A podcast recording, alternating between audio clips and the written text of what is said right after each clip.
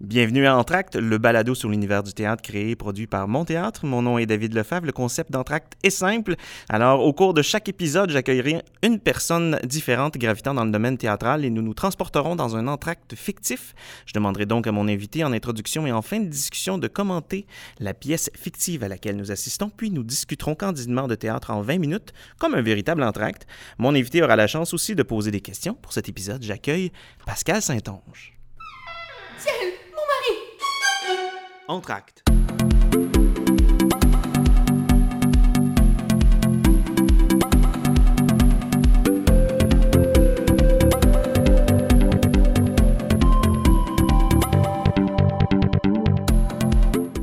Pascal, bonjour. Salut! Comment ça va? Ça va bien, toi? Oui, là, euh, je vais te dire, en fait, je vais te poser la question. Comment t'as aimé la première partie? Et j'ai beaucoup aimé. Écoute, moi, quand on me parle de vraies histoires, de vrais gens, de vraies personnes, ben ça vient me chercher tout de suite, hein? Fait que d'avoir euh, les gens comme ça qui sont euh, si proches de nous, qu'on arrête d'essayer de me faire euh, croire qu'on est au théâtre, ça Ah me oui? fait du bien. Donc, tu veux, tu, tu t'aimes être au théâtre et te sentir aussi à l'extérieur de tout ça. Donc, de, de, de, de ressentir une émotion honnête, vraie, franche, Oui, com- actuelle. Complètement. C'est ben, ça qui me fait triper. En fait, c'est quand je sais que ce qui se passe sur scène n'est pas... euh, J'ai un drôle de rapport, en fait, avec la fiction. C'est ce que je me rends compte. J'aime de plus en plus les, les formes documentaires, les formes euh, où est-ce qu'on n'essaie pas de, de, de raconter quelque chose, d'inventer complètement. Non, les, les histoires des, des vraies personnes qu'on qu'on n'entend pas assez souvent aussi, ça, ça me rejoint tout le temps, tout le temps. Tout le temps, Hmm, intéressant. Écoute, on fera pas euh, de chichi, on se connaît, ça fait quand même un sacré bout de temps. Tu Ça as été fait longtemps. collaboratrice, en fait, à mon théâtre pendant quelques années. Oui. Euh, trois ans à peu près? Quatre ans. Quatre ans, mon Quatre Dieu, ça a ouais. passé vite. tu gravites en, en fait dans le monde de- du théâtre depuis quand même, quoi, 15 ans facilement. Oui. Tu as, enseigné, en fait, à des jeunes. Beaucoup. Euh, ensuite, tu as fait de la critique. Et puis là, tu, à un moment donné, tu me dis, David, je me lance dans l'écriture théâtrale, je m'en vais à l'École nationale, je suis accepté, j'ai envie d'écrire, j'ai envie de partager tout ça, j'ai envie de raconter des histoires. Et là, donc, tu as, évidemment réussi, tu as été diplômé, ça fait quoi, deux ans? Ça fait deux ans, diplômée en 2016, ouais. Comment ça s'est passé, ça? Que- que- comment, que- comment, en fait, en premier, t'es venu l'envie d'écrire, l'envie de t'inscrire à l'École nationale, puis de dire, moi, là, c'est par cette porte-là que je veux entrer dans le monde du théâtre. Ben, c'est beaucoup venu, en fait, j'ai été hyper encouragée euh, par euh, les gens avec qui j'ai étudié. J'ai fait un bac en études théâtrales à l'UCAM et ça a été, en fait, un moment où est-ce que je ne savais plus du tout euh, ce que je voulais faire. Je savais que je voulais graviter dans le monde des arts de la scène, ça, il n'y a jamais eu de doute là-dessus, mais quelle serait ma place? C'était ça la grosse question. Puis, j'ai toujours écrit, ça a toujours été là. Je faisais du slam beaucoup quand je suis arrivée à, à l'UCAM. Oui. Et euh, les personnes qui étaient avec moi dans mon programme, euh, qui sont encore des amis très proches, m'ont encouragée, ont su que j'ai que je griffonnais ce qui pourrait ressembler à une pièce. Ils m'ont dit, ben écoute, écris-la cette pièce-là, puis on va la monter. Donc, on a monté ma, une toute première pièce en, euh, avec euh, toute la gang de mon bac. Et après ça, ben, ça a fait été un peu la réalisation à quel point, OK, ben moi, j'aime créer des spectacles. OK. C'est au-delà, je pense que l'écriture, ça a été un peu euh, l'angle d'approche que j'ai pris, mais c'est vraiment la création du spectacle. Et après avoir fait euh, cette première ébauche-là avec la gang de l'université, ben j'ai fait OK, OK, euh, vous avez raison, je pense que ça vaut la peine d'essayer. Euh, j'ai fait les essais pour entrer à l'é- à l'École nationale et euh, ça a fonctionné. Mais là, ce qui se passe, en fait, c'est que de ce que j'ai pu voir de tes écrits jusqu'ici, en fait, tu t'es lancé un petit peu partout, un petit peu comme notre autre collègue que tu connais sûrement, Rebecca. Oui. Donc, Rebecca de Raspe, qui a écrit pour le jeune public, qui a écrit pour les adultes, qui a écrit un, un paquet de trucs très différents. Je te sens aussi dans cette tangente-là d'aller explorer un paquet de- de- d'écritures différentes, de styles différents, pour voir ce que tu peux peut-être euh, apporter à cette écriture-là ou ce que elle peut t'apporter aussi, j'imagine. Oui, ben, je trouve que c'est bien dit quand même de voir qu'est-ce que, qu'est-ce que peut-être euh, je peux apporter. C'est, beaucoup comment je peux contribuer à, à cette communauté-là, puis comment est-ce que je peux contribuer pour inciter plus de gens à aller au théâtre. Et à... Donc, il y a eu beaucoup, beaucoup d'écriture collective dans les, dans les deux dernières années. Depuis que je suis sortie à l'école, j'ai beaucoup travaillé en grosse gang. Ouais. Euh, là, je ressens tranquillement le retour de... le besoin de retourner toute seule face euh, à mes cahiers, mais euh, ça a été beaucoup ça. L'écriture pour la jeunesse, en effet, ça m'intrigue beaucoup, ça m'intéresse beaucoup. Euh, c'est quelque chose que là, j'essaye de pousser tranquillement, pas vite. Mais oui, c'est toujours un peu de, repousser aussi les formes, justement, de, par rapport à l'écriture collective. J'essaie de voir comment est-ce qu'on peut raconter une histoire, comment est-ce qu'on peut, est-ce que je peux travailler pour donner la parole à un paquet de gens sur un spectacle, mais dans un spectacle qui se tient, qui est cohérent, qui a quand même une voix forte. Donc oui, j'essaye plein de choses, mais c'est beaucoup, oui, pour trouver moi qu'est-ce que je peux apporter à un milieu qui est déjà tellement riche. Oui, mais question cliché, euh, est-ce que toi, personnellement, tu travailles de la même manière quand tu travailles un texte pour adultes qu'un texte, par exemple, pour jeune public? Complètement. De la même façon, oui. Mais euh, c'est ça, j'ai enseigné longtemps aux enfants. J'ai travaillé 11 ans dans des camps de jour. Oui, tu as encore cette voix-là, j'imagine, au fond de la tête qui dit, euh, qui, qui, peut t'amener, en fait, certaines réalités que tu as connues, euh, mais directement. Exactement. Intimement. Exactement. Ça reste très. C'est un réflexe. J'ai côtoyé tellement d'enfants dans ma vie que quand vient le temps, puis je pense qu'il faut les, les, aborder un peu comme des adultes. Je pense que après ça, c'est peut-être certaines façons de raconter qui peuvent différer un petit peu parce qu'on veut aller dans un imaginaire, mais je pense que mes, mes, mes pièces pour enfants parlent énormément aux adultes aussi. Euh, jusqu'à date, j'aime beaucoup aller jouer dans les peurs euh, des ah enfants, euh, mais c'est des peurs qui, qui, qui, rejoignent encore aujourd'hui. Mais du côté de l'adulte aussi, tu fais ça. Je veux dire, si on se fie à tes plus récents écrits, par exemple, ou même les trucs que tu as fait à l'École nationale, j'y vois avec nous, avec Partie de chasse, par exemple, où tu vois avec certaines peurs, en fait. Donc, ben, une jeune femme qui essaie de parler à l'homme qui est là, puis qui, qui, qui veut lui parler, en fait, de l'absence de sa mère et de sa grand-mère qu'elle pas connue. Tu as écrit un court-métrage de 30 minutes Zombie, mm-hmm. où on parle aussi, est-ce qu'on a raison d'avoir peur à ce moment-là, parce que c'est un huis clos à l'intérieur euh, d'une maison? Vraiment, il y, a des thèmes qui se détachent, en fait, de tes écrits comme ça, l'absence, la recherche, le, ce qui se cache, en fait, en arrière, du décor en arrière, de tout ce qui se passe dans la psyché humaine. Est-ce que c'est des, ce sont des thèmes que tu t'imposes à toi-même, qui sont intrinsèquement liés à ce que tu, tu veux aborder comme, comme sujet dans la vie? Ça s'impose à moi. Je pense que ça, ça, ça vient vraiment... Euh, cette thématique-là de la peur ou de est-ce que j'ai raison d'avoir peur ou d'être capable de nommer un sentiment si fort qui est relié à, à la peur. Euh, toutes ces déclinaisons-là, euh, j'ai eu une prof qui m'a dit à un moment donné, ben, j'avais peur de me répéter. Puis elle, Déjà, même, même en, débutant, en fait, l'écriture? Oui, absolument, surtout à propos de cette thématique-là. Puis elle m'avait dit rapidement, s'il y a encore quelque chose à dire pour toi, c'est que tu n'as pas fini d'en parler et que tu vas pas en parler de la même façon. Alors, continue de creuser tant que l'urgence, elle est là. Puis il y a eu, pendant surtout les années, en effet, les, dernières années de mon école, puis en sortant, il y a eu l'urgence, elle était là, de parler de ça. Même dans, bon, j'ai écrit un cours opéra et c'est encore beaucoup présent. Et, euh, puis c'est beaucoup lié, en fait, c'est que à, la condition féminine pour moi. Avec Partie de chasse, c'était beaucoup ça la question. C'est est-ce qu'on contient une espèce de, de, bagage héréditaire lié à la peur en raison des violences, en raison de, de tout ce que les femmes ont pu porter dans l'histoire? C'était beaucoup ça l'espèce de, de, gros leitmotiv pour moi au niveau de l'écriture. Et c'est une question que je me pose encore. Clairement. Et là, tu t'impliques beaucoup. En fait, on parle justement de, de, de la cause féministe. Tu t'impliques au, niveau de la cause féministe, mais au théâtre aussi. Euh, Parle-nous un petit peu aussi de ça. Je veux dire, moi, ça, ça m'intéresse beaucoup de voir ça, de voir ces, ces femmes-là, en fait, qui se soulèvent, qui disent on a besoin d'égalité, on a besoin d'être présente sur les scènes. Je, sens aussi euh, une, demande euh, du public de, voir de la diversité sur scène. Alors, où on en est rendu avec tout ça? Qu'est-ce qui se passe présentement avec ce mouvement-là? Euh, ben c'est ça. Donc, je fais partie des Femmes pour l'équité en théâtre. Je suis quand même assez impliquée dans le mouvement. On est 200 femmes, majoritairement autrices et metteuses en scène. on a commencé à se rassembler en novembre 2016. Est-ce que vous êtes principalement à Montréal ou c'est principalement à Montréal, mais on a quand même des gens à Québec. On essaie tranquillement d'ouvrir euh, pour rassembler le plus de personnes possible.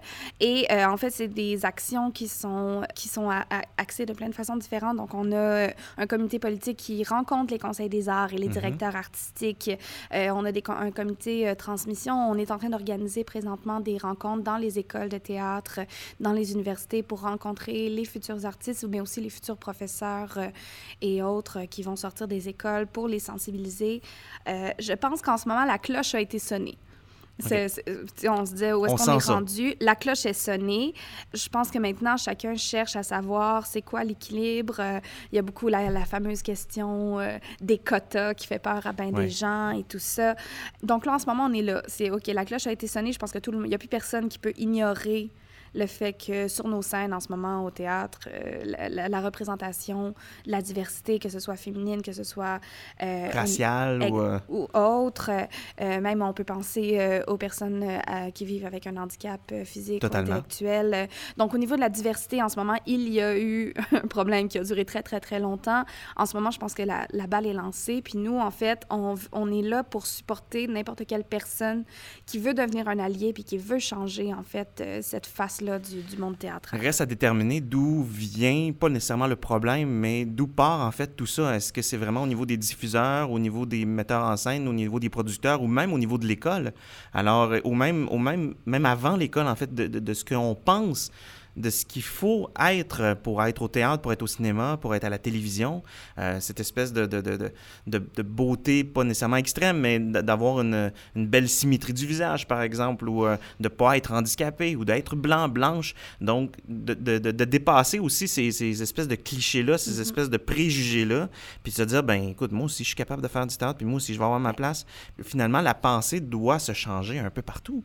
Oui, et euh, mais c'est un système. Hein? Donc, c'est pas la faute à, à l'un plus qu'à l'autre ou quoi que ce soit. C'est vraiment un système qui a appris comme ça à fonctionner, Oui, à ça. se dire euh, euh, c'est normal si j'entends que un diffuseur a peur de perdre ses abonnés. Je le comprends parce que la, euh, il- mais je le comprends et je le comprends pas dans le sens que pour moi, je pense pas que c'est une raison, mais euh, la peur, elle, elle est valide. Le sentiment, euh, parce que on est dans une espèce de précarité financière dans tous les théâtres. Après ça, les écoles, ben, ils vont voir qu'est-ce qu'il y a dans les programmations. Donc, est-ce qu'il euh, il y a un manque cruel de modèles de diversité? Donc, euh, tout ça s'enchaîne. C'est pour ça qu'il faut agir sur tous les fronts à la fois pour aller vraiment tenter de, de modifier le- les, les comportements, les réflexes, les réflexions et les nourrir d'une autre façon, puis de prouver, ben écoutez, euh, des succès au féminin, par exemple, au théâtre, il y en a eu très récemment et les gens en demandent. Et, euh, Non, mais il y en a eu en fait dans les années 60. Si tu penses aux belles sœurs,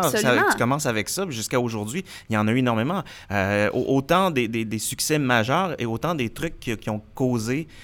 Je malheureusement ou heureusement, mais des scandales, par exemple. Les, les, les, films au soif, par Mhm. exemple, que- qui a brassé la cage, mais d'une manière euh, salvatrice, je pense. Donc, euh, oui, effectivement, il y a, beau- il y a beaucoup de, de- de succès il faut continuer. En fait, il faut bâtir là-dessus. Il faut, faut prouver que ça, que ça existe. Il faut prouver que, que ces succès-là euh, ont leur, bon, je dire, ont leur place, mais euh, qu'on en a besoin, que, que, que, c'est normal que ce soit ce... Oui, que c'est sain succès, et que ça, ça, voilà. nourrit, ça nourrit complètement la scène théâtrale. Ben, c'est ça, exactement. ouais. Mais là, on a parlé de peur. Mhm. On a parlé... euh, en fait, j'allais même t'amener vers euh, Slav, Kanata, des trucs, en fait, auxquels on a, on a jasé euh, durant l'été, en fait. Mhm. Mais euh, il y a aussi, en fait, sur le spectre humain, si du côté, d'un côté, il y a la peur, de l'autre côté, il y a aussi l'espèce de confiance, d'abandon, de, de, de, de- même, tu vas me voir venir, là, de domination et de soumission. Et donc, j'aimerais ça qu'on jase un petit peu de ton prochain spectacle, Oui. Kink, qui s'en vient à Espace Libre. Euh, écoute, euh, raconte-moi un peu ce que c'est, en tes mots à toi. Oui, euh, ben, King, c'est une, on appelle ça une expérience théâtrale Ouais. que j'ai co-créée avec Frédéric Sasseville-Pinchot. Donc, on est co-metteur en scène, co-auteur et co-interprète. Ça fait combien de temps que vous travaillez dessus? Ça fait deux ans, depuis Deux notre ans? sortie de l'école. Ouais. OK. Je te pose la question parce que, évidemment, quand, quand tu parles d'expérience théâtrale, c'est parce que vous allez aborder quand même des thèmes euh, particuliers, des thèmes peut-être même sensibles pour certaines personnes. Absolument, ça se pourrait très bien. Puis, on implique le public aussi. Mettons en gros, notre pari. Ouais. Frédéric et moi, on a des pratiques euh, dites euh, BDSM Mhm. depuis maintenant euh, plusieurs années. Par BDSM, on entend bondage, donc c'est des jeux de ligotage, de cordes, tout ça, de domination, soumission et de sadomasochisme. Et notre pari, on, on s'est posé beaucoup de questions parce que nous, on a trouvé une communauté là qui est très respectueuse, qui place le consentement au centre de ses pratiques. Mon éducation sexuelle, je l'ai eue dans ce milieu-là. Euh, c'est là que j'ai été capable vraiment de nommer mes désirs, de nommer mes limites, ce que j'avais pas eu dans à l'extérieur de ces communautés-là. Et on se pose beaucoup de questions, Frédéric et moi, sur qu'est-ce que c'est le consentement au théâtre. Parce que la seconde Donc, que quelqu'un... Le, le lien, en fait, entre ces deux mondes-là, c'est ça? Oui, OK. pour nous, c'est le consentement. OK. Parce que un, un spectateur, la seconde, euh, ou une spectatrice, la seconde que, que la personne achète un billet, Même avant d'entrer en salle. là. Exactement, Ouais. elle consent à n'importe quoi. OK. Après ça, c'est tout. Puis la majorité du temps, les gens ne se sentent pas bien de sortir d'une salle. As-tu l'impression que l'achat du, du, du billet, comme tu dis, c'est euh, un consentement qui est... euh, qui qui euh, euh, Aide-moi un peu. Ben, pour nous, l'achat de billets, ben, euh, ça, ça devrait pas être le consentement. Je pense pas que c'est volontaire ou conscient de la Voilà, part des ça. artistes. C'est ça. Donc, euh, oui, c'est ça. Donc, ça. donc l'achat l'achat de billets, c'est... C'est l'espèce d'unique note, d'unique marque de simili consentement. Ça veut dire, voilà, j'ai acheté, donc j'accepte d'être dans votre salle pour euh, recevoir ce que vous avez à m'offrir. Nous, notre pari, euh, c'est de dire probablement qu'un public comme ça euh, pourrait pas recevoir la majorité de notre texte, la majorité de ce qu'on a à présenter, mais un public auquel on, on va demander son consentement. Dans- au fur et à mesure que le spectacle va avancer, on a des actions performatives à faire avec eux pour leur faire découvrir quel est le milieu du BDSM. Et on va, notre pari, c'est qu'on va être capable de les amener probablement plus loin que ce à quoi ils auraient consenti sans savoir avant d'entrer dans la salle. Avez-vous l'impression de d'embarquer même dans une espèce d'éducation sexuelle pour certaines personnes? Un peu, oui. Oui, absolument. Je pense que c'est un spectacle qui parle autant aux personnes de la communauté qui pratiquent depuis longtemps, autant aux personnes qui ne connaissent pas du tout et qui veulent en savoir plus. Donc, euh, et il y a quand même une forme théâtrale. C'est pas une conférence. On a une trame qui est quand même plus fictive, qui vient traverser tout ça. On, on joue un peu avec les codes euh, du conte euh, du petit chaperon rouge, par exemple. Mais euh, il va y avoir des actions BDSM que le public ne recevra pas. C'est pas eux qui subissent, c'est nous qui recevons. D'accord. Euh, et à ce moment-là, mais le public peut participer d'une manière euh, parfois très minime, mais parfois un peu plus, c'est un peu plus impliquant. Et on, on vient, c'est ça, montrer un peu qu'est-ce que le BDSM peut apporter au monde? Pourquoi est-ce que les gens aiment ça? Non, ce n'est pas parce que... Et on peut y aller consciemment en se disant, c'est pas pour moi, mais je suis curieux de voir ce que ça donne. absolument, absolument. On ne parle pas uniquement des gens qui veulent essayer. Parce que malgré tout, il y a prestation devant spectateurs. Je veux dire, ça reste quand même une pièce de théâtre, une un expérience théâtrale. Absolument. Et dis-moi, c'est pour ça que je te posais un peu la question euh, un petit peu plus tôt. Euh, ça faisait combien de temps que tu travaillais dessus? Ça fait deux ans. Euh, à quel point des, les plus récentes euh, actualités vous ont touché, par exemple, comme le, le hashtag MeToo, des soulèvements populaires? Comment ça a pu toucher, en fait, ton écriture? Ça l'a chamboulé. Complètement, oui. Complètement. Avant même les MeToo, il y a eu bon, euh, l'agression non dénoncée. Moi, Oui. ça a beaucoup parti là. Euh, partie de chasse de laquelle on a parlé plus tôt. Euh, je pense que cette pièce-là n'aurait pas existé sans ces mouvements-là. Et je pense que pour King, il en est de même parce que là, l'urgence. On se posait souvent la question, Frédéric et moi, est-ce que tu es capable de parler de, du BDSM sans que ça vire en soft porn? Et la réponse à, l'époque était non, absolument pas, j'ai pas réussi. Et là, soudainement est venue cette avenue-là de dire, ben le consentement, on l'a abordé. Il faut l'aborder davantage. Il faut que les gens sachent c'est quoi le consentement. Et notre communauté n'a pas à apparaître comme étant euh, une communauté où est-ce que les gens se font mal, puis que c'est pas une- non plus une, une apologie du viol et de la culture du viol et tout ça. Donc, on a eu un, un désir de défaire ces, ces, ces préjugés-là, mais aussi de se dire, ben écoutez, nous, on a trouvé quelque chose qui peut être utile pour monsieur, madame, tout le monde par rapport au consentement. Et on parle d'ex- d'expériences qui ont été plus difficiles aussi par rapport au consentement dans le spectacle. Donc, non, je pense que ça, ça marque complètement euh, mon écriture. Et ça, comment allez-vous euh, euh, travailler avec... euh, parce que, veut, veut pas, euh, on, on amène aussi une notion de voyeurisme à, à travers tout ça. Oui. Comment travailles-tu ce côté-là à ce moment-là? Ça fait partie du jeu complètement. On, on compare souvent un peu, on cherche plusieurs façons de, de structurer le spectacle à la façon d'une soirée euh, BDSM euh, publique et tout ça. Et chacun a son rôle dans ce type de soirée-là. Bon, il y a des personnes qui, sont, qui peuvent être plus soumises, d'autres personnes plus dominantes, mais le rôle du voyeur est un rôle en soi. Et ce n'est pas être passif. Mhm, ça, La- c'est intéressant. C'est un peu comme au théâtre aussi. Chaque Exact. personne qui est assise dans la salle, Participe à ce qui se passe dans cette salle-là. totalement. Oui, donc c'est un peu le même poste. Donc c'est c'est ça aussi qu'on amène comme climat, c'est qu'il y a personne, il y a personne qui est là, mais qui est pas là. Tout le monde participe à ce qui se passe et sans eux, c'est très clair que ce qui, le spectacle n'existe pas. Et dis-moi, à la sortie de la salle, à ce moment-là, les gens qui seront venus vous voir, avec quelles émotions t'aimerais qu'ils repartent? Avec quelles pensées t'aimerais qu'ils repartent de ce spectacle-là? Qu'est-ce que tu as envie, en fait, de leur laisser? Oh, beaucoup de choses. Je pense de la curiosité, surtout. On dit pas tout on ne montre pas tout dans ce spectacle-là, au contraire. Donc, euh, je pense que si quelqu'un est curieux d'en savoir plus, euh, euh, je pense qu'il y a, une, espèce de petite partie de gagner. En même temps, s'il y a des personnes qui ont fait Ah, c'est bon, je, comprends mieux et c'est correct, j'en ai assez vu, c'est tout aussi bon pour nous. Et tout autant, en fait, de cette communauté-là que du théâtre, parce que veux, veux pas, mm-hmm. tu, veux amalgamer, en fait, ce que tu connais du théâtre, ce que tu aimes, ce que tu aimes peut-être même moins. Voilà. Et, et cette notion de consentement-là en, travers spectateurs et partenaires? Oui. Absolument. Puis c'est drôle que tu en parles comme ça parce que dans le milieu du BDSM, euh, on utilise un vocabulaire qui est très lié à celui du théâtre. Ah. Euh, on parle d'une scène, deux personnes qui vont aller jouer ensemble, vont participer à une scène de jeu. Euh, on a des rôles. c'est une mise en scène quand même. Il y a des choses, on sait d'avance un peu ce qui va se passer tout ce vocabulaire-là appelle au théâtre et c'est aussi pour là le lien qu'on fait avec le spectacle. Merci de regagner ah! c'est déjà la fin. Déjà? Écoute, dis-moi, euh, à quoi tu t'attends de la deuxième partie de, de ce, faux spectacle? De ce faux spectacle? Mais là, j'ai hâte de savoir si le personnage principal va mourir. Tu penses qu'il va mourir? Mais là, c'est sûr. Oh, mon Dieu. Suspense. Je n'en peux plus. Levez le rideau. Pascal, ce fut extrêmement intéressant. Merci beaucoup. Merci, David. Écoute, merde pour le spectacle, évidemment, que je vais tellement tenter d'aller voir. Oui. J'aimerais beaucoup, beaucoup ça. Et euh, évidemment, on invite euh, toutes les personnes. Espace libre. Donc, euh, tu peux donner les dates? Du 18 au 27 octobre. 2018. Voilà. Merci, Pascal. Merci, David.